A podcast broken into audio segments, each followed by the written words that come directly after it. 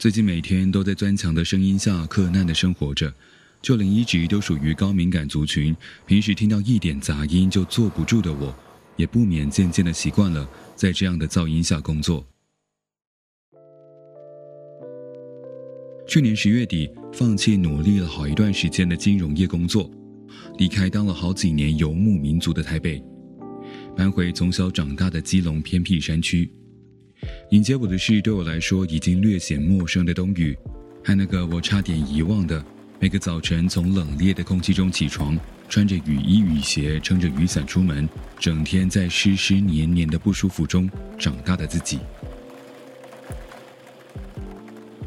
两个多月后的现在，虽然还是很难习惯总是下着雨的基隆，但我却久违的看到了自己真实的模样。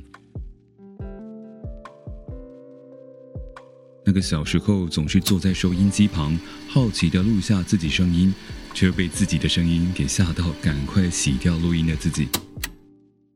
我甚至没，我甚至没投过票给，我甚至没有投，我甚至没投过票。哦。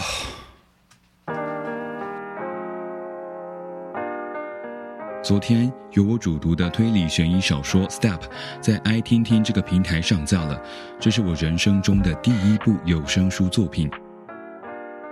讲到有声书，当初 Podcast 频道改名为 Ryan 有声书的时候，也没有想过有天会成为有声书主播。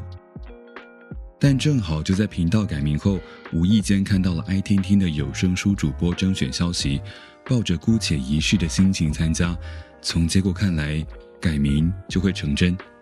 跟二零二一年寿司郎的鲑鱼之乱有异曲同工之妙。看来频道应该要改名为 Ryan 好爷人了。回到《Step》这本小说，两位作者利用美国跟日本两条故事线，让人物在真实和虚拟世界中穿梭，是一本非常具有挑战性的作品。但是要我用这把偏低沉的嗓音，完美的诠释小说中出场的那些男女老幼，这比科幻小说还要科幻吧？甚至回头听还会觉得，哎，我演女生真的可以吗？或是当初那段改成另一种念法，应该会更好吧？总之，有声书的处女秀表现称不上完美，但我想要对过去那个正在麦克风前满头大汗录制 Step 的自己说一声辛苦了。我相信你已经拿出当时的自己最好的表现了。下一本有声书会更好的吧？毕竟我已经从那个会被自己声音给吓到的小男孩，长大成为现在这个想要靠声音生存下去的男人了。